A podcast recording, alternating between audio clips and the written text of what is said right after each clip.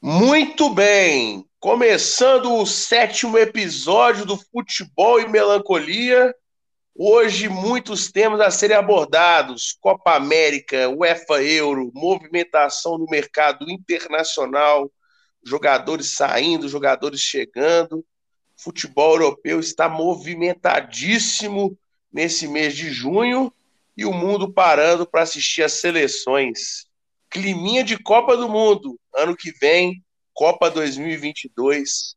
Se Deus quiser, nós estamos livres do corona e pronto para mais um Mundial daqueles. Boa tarde, Pedrinho. Como é que você está, meu amigo? Grande Rafa Bima, boa tarde. Tudo bom? E aí? Graças a Deus, tudo bem, na paz de Cristo. Muitos jogos essa semana, né? UEFA Euro, Copa América e algumas notícias aí de movimentação no mercado. A gente vai comentar aqui, né? Exatamente. Mercado movimentado. Ontem o Brasil jogou pela Copa América, né? A partida contra o Peru. Segundo jogo, segunda vitória. Você assistiu o jogo? O que você achou aí do desempenho da seleção brasileira? O que você está achando aí dessa Copa América aqui no Brasil? Uma Copa América diferente das outras, né? É, eu assisti uns peda um peda alguns pedaços do, do jogo ontem, do Brasil, e ganhou de 4 a 0 mas isso já era esperado, né? Ganhar em cima do, da seleção do Peru, é, que não é uma grande seleção aqui na América do Sul, né? Eu tô vendo as grandes seleções aqui, Brasil e Argentina, quem sabe, podendo chegar a uma possível final aí. E a notícia interessante de ontem desse jogo aí que o Neymar marcou o gol de número 68 dele pela seleção, o que deixa ele em segundo lugar na artilharia da seleção na história. Ele está atrás só do Pelé agora e está chegando o Pelé e possivelmente vai passar, né? É, recordes foram feitos para né? é, recordes foram feitos para serem quebrados. O próprio Pelé já se manifestou e tal, deu apoio, claro, é, não é nenhuma competição, mas é, o Neymar ainda é, é jovem, né? É, e vai, vai passar o Pelé com certeza. É... E também essa questão também dos dois sempre tiveram um bom relacionamento, né? O Pelé e o Neymar ali, a questão que envolve eles e o Santos. Eu acho que realmente é questão de tempo, o volume de jogos também que o Neymar fará ainda pela seleção é, será enorme, né? É, o Neymar ele ainda tem muito chão a ser trilhado pela seleção. E é o que muita gente comenta, né? Que esperamos que além dos gols, o Neymar possa transformar isso em títulos, principalmente a Copa do Mundo. Que a gente sabe que no Brasil o jogador, para realmente ficar aquele legado, aquela marca eterna na seleção, a Copa do Mundo é, se tornou imprescindível, porque os nossos craques é, conseguiram bater né, meta de ser campeão do mundo. Então vamos aguardar. Eu acho que o Neymar ainda tem pelo menos duas Copas do Mundo para jogar a, do ano que vem a próxima, né? E é difícil, eu acho. Acho que hoje o caminho do Brasil para ser campeão do mundo está muito difícil, porque eu estou vendo um nível muito elevado das seleções europeias, um outro nível de futebol comparado com as seleções sul-americanas.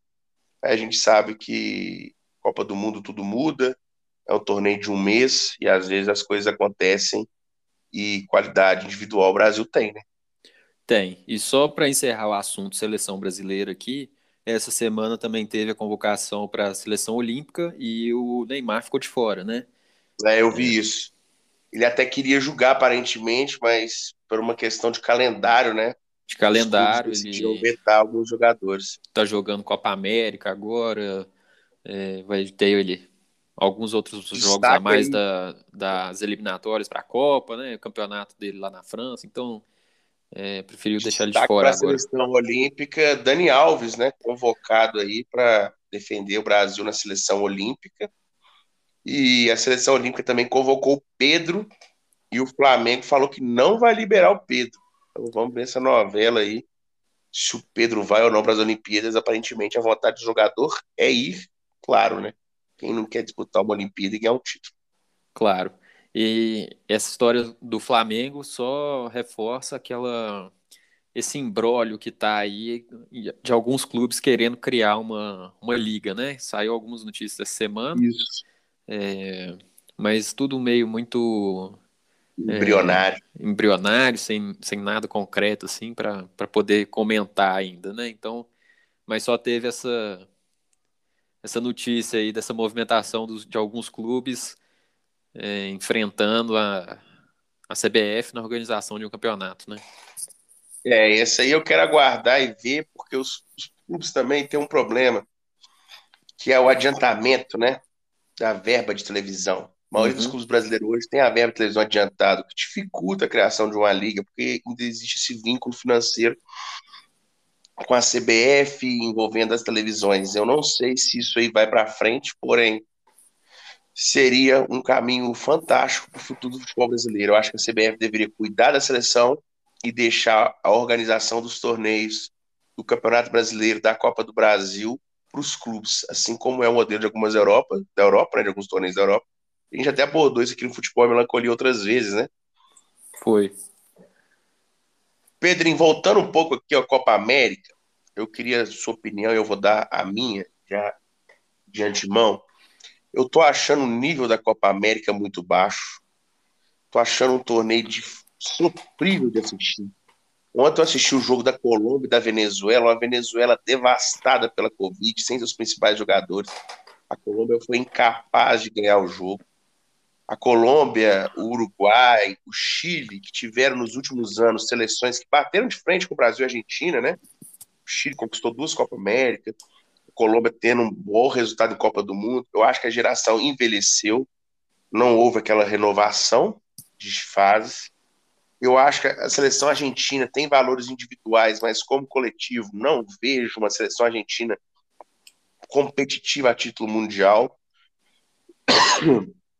Pode ser que exista assim essa essa, né, até a Copa do Mundo, a, camisa, a Argentina tem o Lionel Messi, por exemplo, mas uma zaga um pouco como sempre, sem que não passa a menor confiança, e o Brasil realmente está um nível muito acima no futebol sul-americano, e o que me preocupa esse nível acima é que o Brasil, ele, ele é, nos últimos anos, é isso, ele vem aqui, ele devasta na, nas eliminatórias, ganha dos times da Copa América, e quando vai para o Mundial e começa a enfrentar seleções em que não tem o hábito de enfrentar em torneios oficiais, por causa de calendário, por causa de questão geográfica, o Brasil sofre né, com as seleções europeias. E eu acho que esse parâmetro é difícil de analisar para a Copa do Mundo, porque realmente, quando eu estou assistindo todos os jogos da Copa América e todos os jogos da Eurocopa, eu estou achando uma diferença de nível de futebol muito alto. É, eu concordo com você, entendo da mesma forma e tenho a mesma leitura. Eu acho que a Copa América, por si só, ela é um torneio com um nível técnico mais baixo do que a Eurocopa, por exemplo. É, por ter seleções menos qualificadas, jogadores menos qualificados, de nível técnico, de tática, enfim, né? É, os clubes aqui são mais desorganizados do que na Europa. Isso tudo contribui para o futebol daqui ser nivelado mais por baixo. E nesse sentido, eu acho que o Brasil se nivela por baixo. O é, que, que eu quero dizer? Ele, exatamente o que você disse. Ele joga contra seleções daqui da América do Sul, tipo Colômbia, Peru, Venezuela. E claro que bate nessas seleções. É, o Brasil é franco favorito sempre aqui na América do Sul. Mas quando joga com seleções com tradição, pode, posso até colocar a Argentina aí no meio também, é, tanto que eu coloco ela como uma das favoritas para a Copa América, mais pela tradição do que pelo time Sim. em si, né?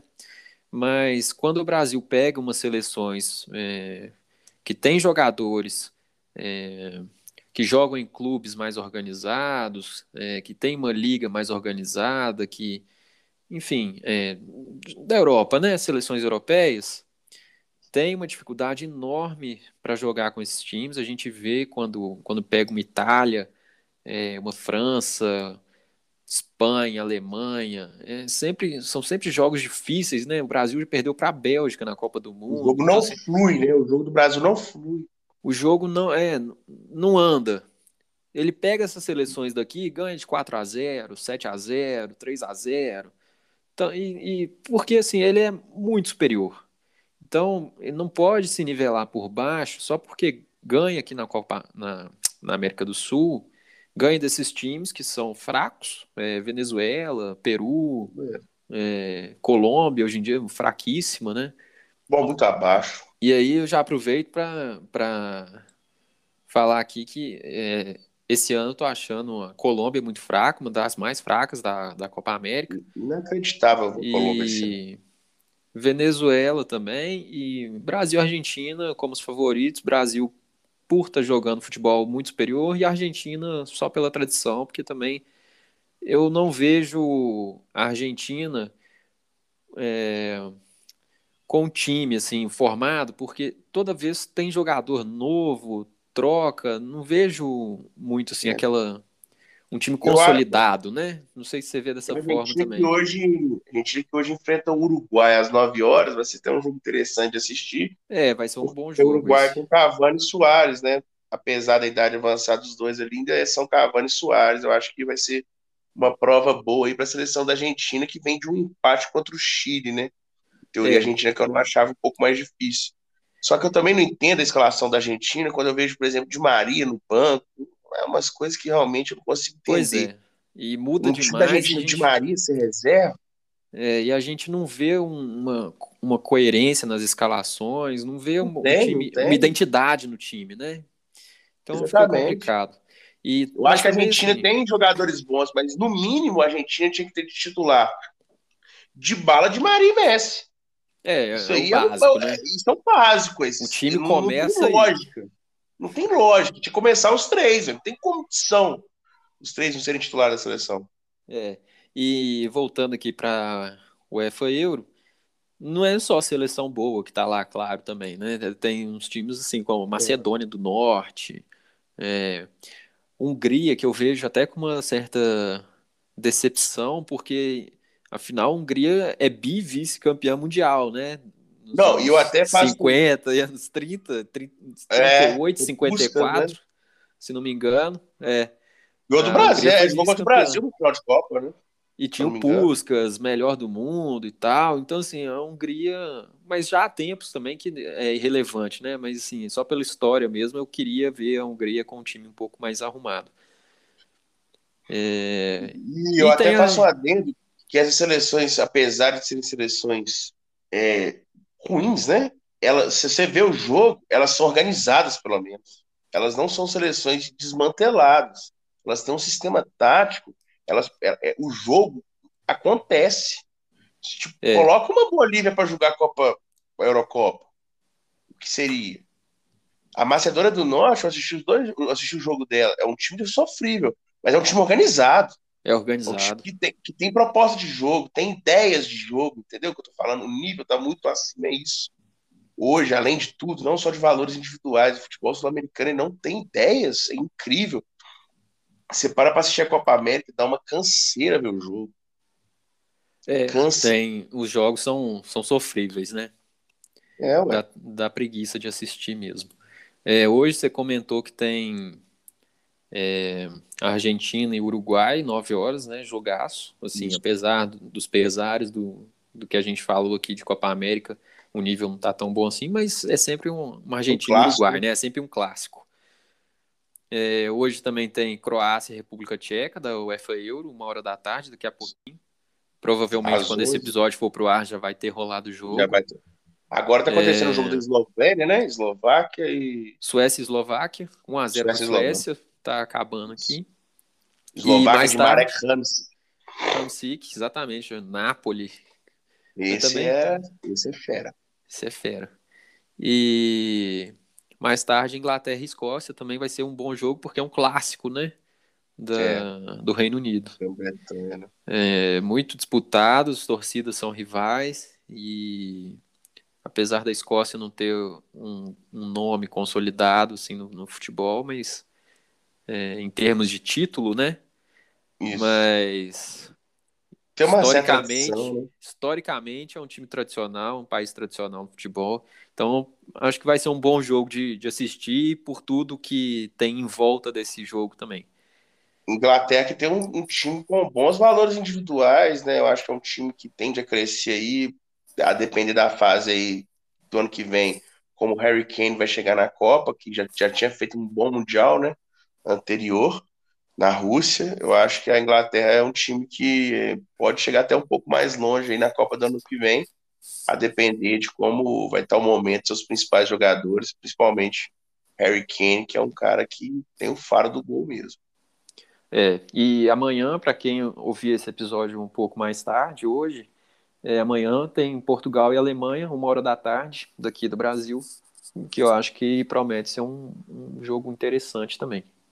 Alemanha jogando vida ou morte, vindo da derrota contra a França de 1 a 0 Portugal vencendo o, a Hungria no final do jogo, dois gols do Cristiano Ronaldo, né, venceu 3 a 0 eu assisti o jogo da Alemanha e da França. Eu acho que esse, nessa Eurocopa principalmente, o time da França já era favorito, com o retorno do Benzema, que vem de uma boa temporada. Eu vejo a França hoje como uma grande favorita para vencer a Euro. Já era na última Euro, quando jogava em casa e perdeu para Portugal.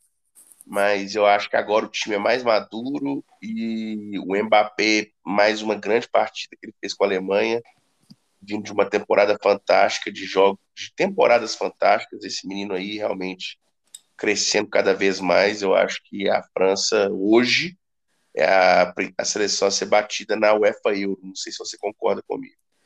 Eu concordo e coloco a Itália junto com a França Grande também. Surpresa, ingrata surpresa a Itália. Hein? Surpresa porque não vinha fazendo jogos bons nos últimos anos, né? Tinha ficado para trás Sim. em relação a outros times aí, que eu acho que a Alemanha tem decepcionado um pouco. É, é essa renovação da Alemanha está sendo difícil. Está sendo complicado e a Itália apareceu como uma surpresa interessante nessa edição da Euro. Então eu coloco a Itália e a França como favoritas. E aí eu tiro o chapéu e muito pro trabalho do Roberto Mantini, que pegou uma Itália que tinha, a gente sabia que tinha alguns valores individuais interessantes, uma juventude interessante, aliada com, a, com alguns jogadores experientes, como Chiellini e Bonucci, mas era um time que não conseguia ter um padrão, uma estrutura tática que fizesse frente às seleções europeias. A Itália hoje, se pegar os últimos 10 jogos, ela teria ganhado de 31 a 0, a Itália que vem de 28 jogos invictos, e uma Itália que mudou o estilo de jogo da Itália, né? Hoje é um Mudou. time que ofensivo, um time que propõe jogo, um time que joga pelo espaço vazio, um time de uma movimentação rápida na frente, um time que resgatou Lorenzo Insigne, que talvez seja o grande valor individual dessa geração, que está jogando muito, uma zaga muito firme que se conhece como ninguém, com Chiellini e Bonucci, é, o Donnarumma, que agora aparentemente está no PSG, né? Tudo indica que vai ser o goleiro do PSG para os próximos anos, um goleiro de um grande valor individual. É um time, um meio campo muito forte, o próprio Verratti está no banco, por opção do Mantini, mas é um time que principalmente o coletivo está funcionando. O time ataca bem, defende bem, organizado, e aparentemente a Itália voltando aos seus grandes anos.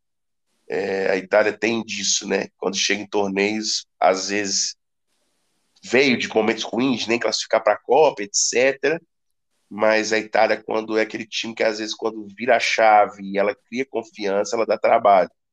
Mundial do ano que vem aí, eu acho que a Itália vem diferente.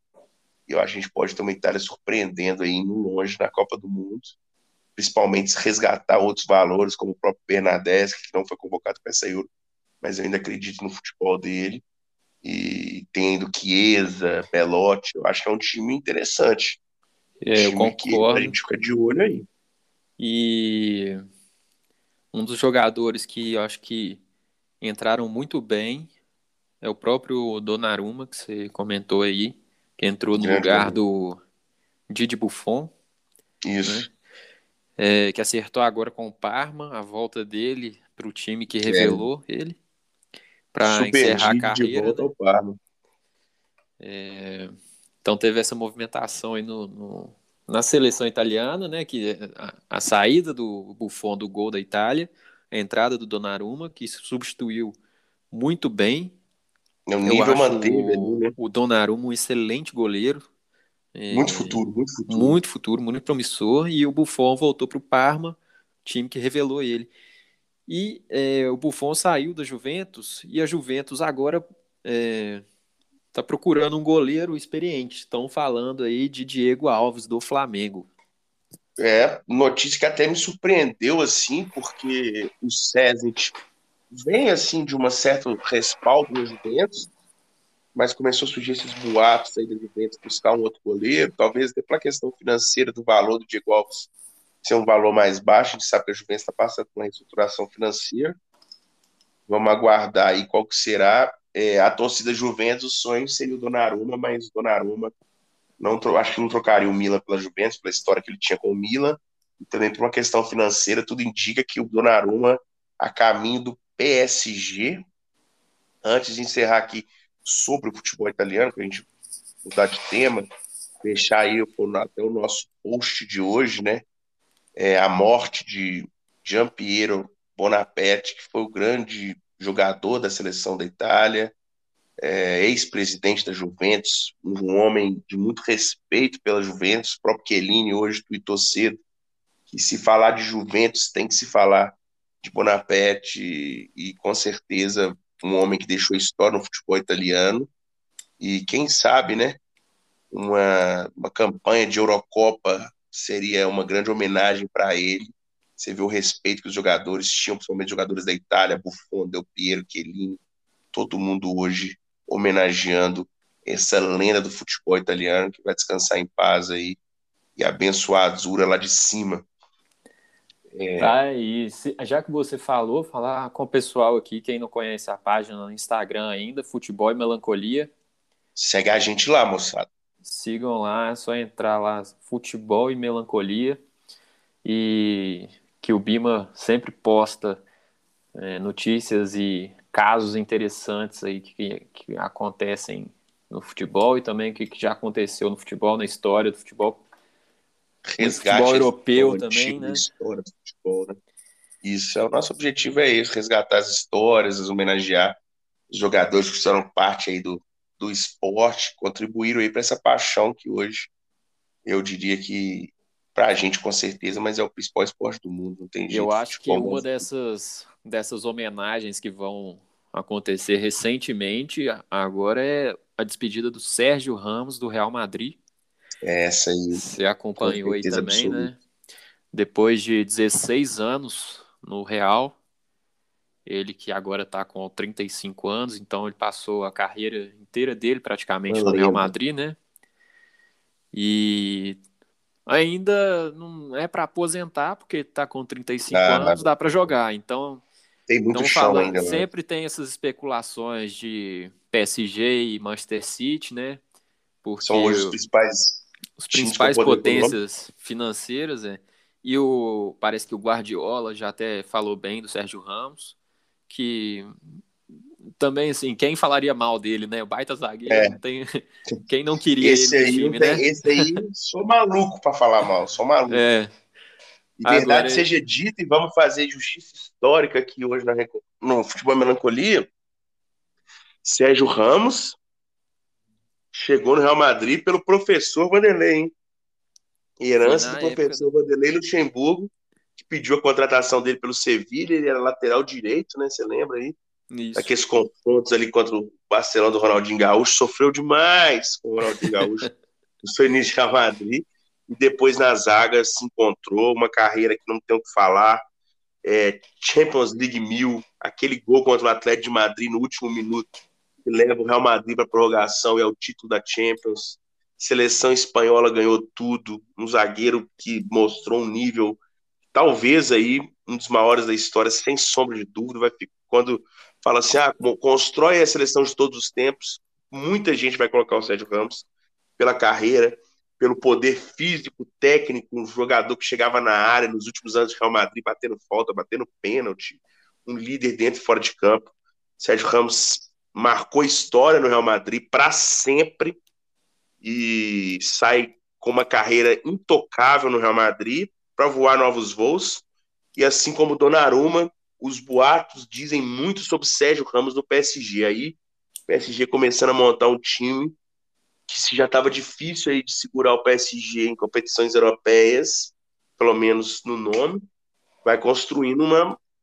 Se confirmadas essas contratações, vai construir um time para buscar finalmente essa Champions League aí, né? Vai, Vamos com ver. certeza. É, a gente não sabe para onde ele vai, mas eu arrisco aqui a, a cravar para onde ele não vai. Barcelona. Esse aí eu, esse eu aposto minha casa, meu cachorro, meu carro, minha mãe. Essa é a única certeza que a gente tem no mundo é que amanhã é. o sol vai nascer e que o Sérgio Ramos no Barcelona não joga. É, essa acho que dá para cravar. ali, ali realmente, se tem um lugar que ele não acho que ele não deve nem passar perto é Barcelona é uma rivalidade histórica, né, que envolve até questão de Catalunha ali. É, o Sérgio Ramos sempre teve esse lado polêmico com o Barça. Eu acho até assim, admirável, né, como que ele e o Piquet conseguiram, apesar das diferenças históricas que os dois têm, quando vestiram junto a camisa da seleção, conseguir deixar isso de lado, né, em prol da seleção da Espanha e conquistaram os títulos que eles conquistaram juntos, fazendo muitas vezes a dupla de zaga, ele também jogou com o Puyol, né? Que é um jogador símbolo do Barcelona. Isso eu admiro, assim, porque não deve ser fácil. O quebra-pau que eles tinham nos clássicos e depois abraçar e vestir a mesma camisa da seleção e esquecer tudo que aconteceu, é, com certeza não devia ser um ambiente dos mais harmoniosos na seleção. Mas é o que fala, né? Não importa ser amigo, tem que ser amigo dentro de campo. Acho que quem é. falava isso era até aqueles jogadores do Corinthians, né? Aquele Corinthians que foi bicampeão brasileiro, ganhou aquele Mundial da FIFA de 2000, que o, acho que foi o próprio Vampeta falando, olha, fora de campo, muita gente se odiava ali, mas quando entrava em campo era um dando a vida pelo outro. Eu acho que é isso. É, é. saber diferenciar o fora pro dentro de campo, né? É, eu acho que é isso também. Então vamos, vamos aguardar os, os próximos capítulos aí da novela Sérgio Ramos, que promete. Pra onde vai o homem? É, promete. E é isso, né? Eu acho que antes de a gente encerrar, Pedrinho, eu acho que você, não sei se você se acompanhou aí, eu acho que ah. você tem acompanhado. Eu não poderia, não poderia deixar de passar, né? Você viu, rapaz, a polêmica envolvendo Lucas Lima no Palmeiras, mudando completamente de assunto aqui? não tô sabendo. Lucas Lima ontem. Momento Nelson pego. Rubens. Nelson, ok, ok. O menino Lucas Lima, que uma bagatela de aproximadamente um milhão de reais no Palmeiras, deve ter uns quatro anos, para jogar de vez em quando, fazer uma dancinha no TikTok, comemorar um título, tirar uma onda, porque futebol ele esqueceu no Santos há muito tempo. Ontem foi pego numa balada clandestina pela torcida do Palmeiras, na saída da balada. Tomou um apavor danado. Esse vídeo está circulando nas redes sociais. O do Palmeiras exigindo a saída do Lucas Lima, que já não tinha uma boa relação com a torcida do Palmeiras, com a Mancha Verde, pelo desempenho dele dentro de campo. O Palmeiras anunciou que o Lucas Lima está temporariamente afastado do seu elenco. É, é difícil, né, bicho? O cara ganha uma fortuna e continua fazendo as mesmas coisas, os mesmos erros. Esse aí é um desperdício do futebol mesmo. Desistiu de jogar bola há muito tempo, né? Aparece mais nas comemorações de título Palmeiras dançando do que dentro de campo. E vamos ver para onde o que o futuro reservará para Lucas Lima. Tô até lembrando aqui que teve uma época que ele era cotado para jogar no Barcelona, hein? Nossa é senhora. futebol, você é uma mãe do futebol. Você Sabe o é que, que, eu lembrei aqui agora? Keirson no Barcelona. Ah, Keirson Henrique, você lembra do Henrique? Zagueiro que depois foi que, que até para isso? para a Copa de 2014. Até pedir desculpa pessoal aí, eu tô um pouco ofegante, tossindo às vezes. Tô aí nessa uma recuperação médica, graças a Deus dando tudo certo. Então, se vocês viram uma tossezinha aí, eu te peço desculpa para vocês. Porque às vezes falta o fôlego e quando aí a gente começa a ficar inflamado falando de Lucas Lima ganhando um milhão, né? Aí, aí falta fôlego, a gente lembra das nossas contas, a raiva até começa a ser mal. Lembra que tem um boleto aí para pagar, né? Nossa senhora, é inacreditável, né, cara? O futebol realmente, às vezes, ele é uma mãe para muita gente aí, Jogador, tem jogador aí que vive a vida inteira porque fez duas, três temporadas boas e ganha um dinheiro astronômico sem render, né? Assina um bom contrato, contrato de cinco anos aí. Aí o cara vai ter motivação para jogar bola, a bola vira o, o. Em vez de virar o trabalho dele, a bola vira o que atrapalha a vida dele. É. Porque o jogar bola é o que atrapalha ele. E aí você pega vários exemplos aí de jogadores que tinham um potencial enorme pela frente foram largando futebol de lado, pode até mencionar Alexandre Pato, e é o que mais tem. É, brincadeira. Jogadores que não, não, alcançaram o nível que tinha, né? Mas, famoso faz desperdício parte. de talento, é, cada um sabe o que faz da sua vida, né? São decisões. É. Isso aí, então. Vamos então, vambora, vamos bora ver jogo. Daqui a pouco aí, Eurocopa. Estamos no intervalo do jogo aí da, da Eslovênia, né? e vamos acompanhando aí o decorrer da Copa América, da Eurocopa, Campeonato Brasileiro, Copa do Brasil, Libertadores, sempre aqui informando, trazendo a notícia, nossas opiniões e vamos que vamos. Que tá chegando esse climinha de Copa do Mundo. Copa 2022 vem aí, se Deus quiser, nós vamos estar tá livre desse corona. Eu quero aquela Copa, sabe como que eu tô imaginando? A rua tomada de gente o povo vibrando, aquela confraternização. Oh, meu Deus, vai ser uma saída. Né? Saudades, vontades, Copa do Mundo. Saudades, vontades. Vem Copa 2022 e que o Brasil tenha um caminho aí de sucesso nessa Copa. Pelo menos que chegue longe para ter mais jogos, mais festa na rua pra gente. Né? É mesmo, também estou nessa expectativa. Só antes da gente ir embora, queria mandar um abraço aí pro, pro pessoal que está ouvindo a gente. É, encontrei com dois amigos nossos ontem que escutam o podcast também e falaram que estão gostando e tal. Então é isso, galera. Continuem ouvindo aí. Se tiver gostando, fala com a gente. Se não tiver gostando, fala também. é, é, a gente quer opinião é positiva, é... negativa e construtiva. Então, velho, ajuda a gente a construir esse podcast, temas que vocês querem que a gente fale. É, é pra gente. Então, vamos participar Vamos dar esse feedback, é muito importante para a gente. E, igual você falou, né? Agradecer todo mundo que está ouvindo. É, graças a Deus, os, nossas, os nossos feedbacks estão sendo mais positivos do que negativos. E no final é isso. É uma conversa para divertir, para entreter aí quem gosta de futebol. É, e eu acho que um dia vale a pena, a gente pode pensar nisso, Bima, chamar alguém para conversar com a com gente certeza. também, né?